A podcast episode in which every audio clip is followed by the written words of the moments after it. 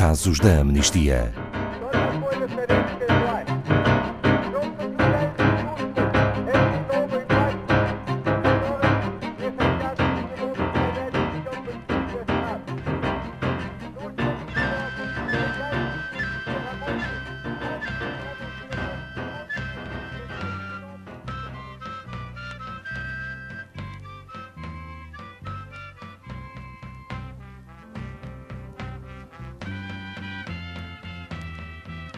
Alejandra é uma ativista que foi detida na fronteira do México com os Estados Unidos da América quando tentava escapar a perseguições no seu país de origem. Hoje vamos saber mais sobre a sua história, que é o reflexo das histórias de muitas mais pessoas que permanecem detidas por pedirem asilo nos Estados Unidos da América.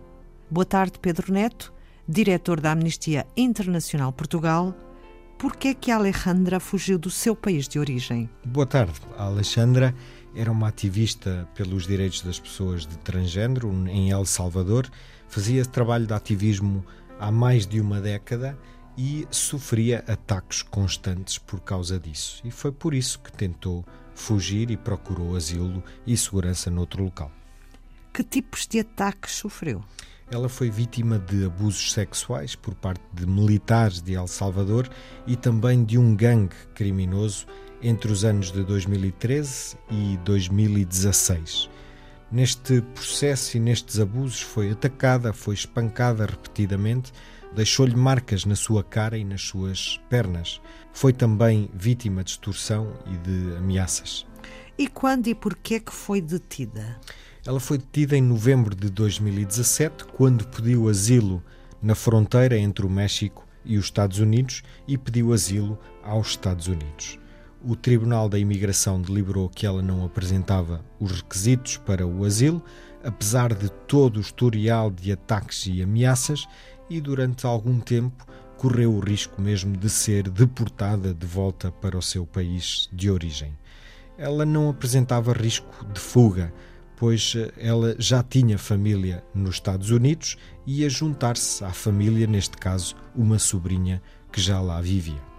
E enquanto esteve em detenção, a Alejandra foi bem tratada? Segundo uma entrevista que ela deu à Amnistia Internacional, houve alguns problemas, nomeadamente atrasos em exames médicos, em cuidados paliativos.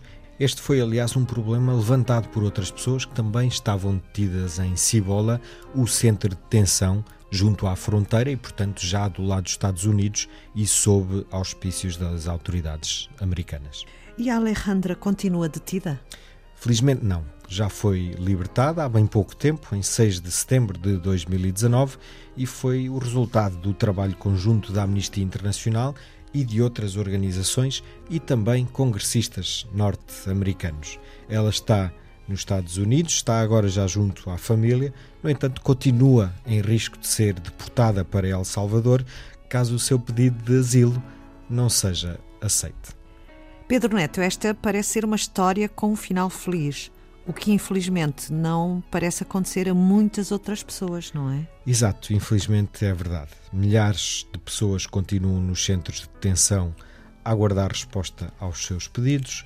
As condições de detenção nem sempre são as adequadas, já para não falar na injustiça de se prenderem pessoas que estão a fugir à violência e à miséria. São milhares de pessoas que são separadas ainda das suas famílias, as crianças são detidas em centros longe dos pais, as condições em que as crianças separadas das famílias se encontram são muitas vezes degradantes, não têm água ou comida suficiente, são expostas a temperaturas baixas, dormem em chão de cimento, são acordadas a meio da noite para verificações regulares, têm de usar casas de banho abertas sem qualquer tipo de privacidade e sem condições para tomar banho, nem mesmo crianças com deficiências mentais e físicas escapam a esta separação dos seus pais e guardiões.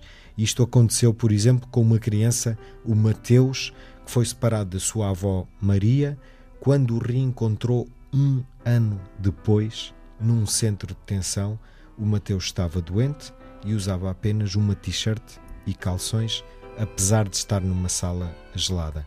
Já morreram várias crianças nestes centros, à responsabilidade, sublinho, do governo dos Estados Unidos da América.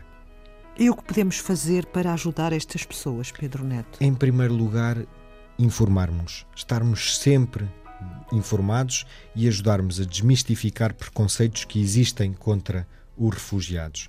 Existem ainda muitas pessoas que atacam quem tenta fugir da violência e da miséria. No site da Amnistia temos muitas informações que vamos colocando e lá também em amnistia.pt podem assinar o nosso manifesto. Eu acolho.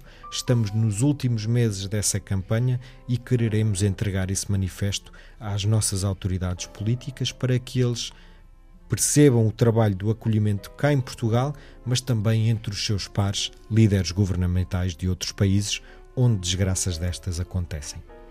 Obrigada, Pedro Neto, diretor da Amnistia Internacional Portugal.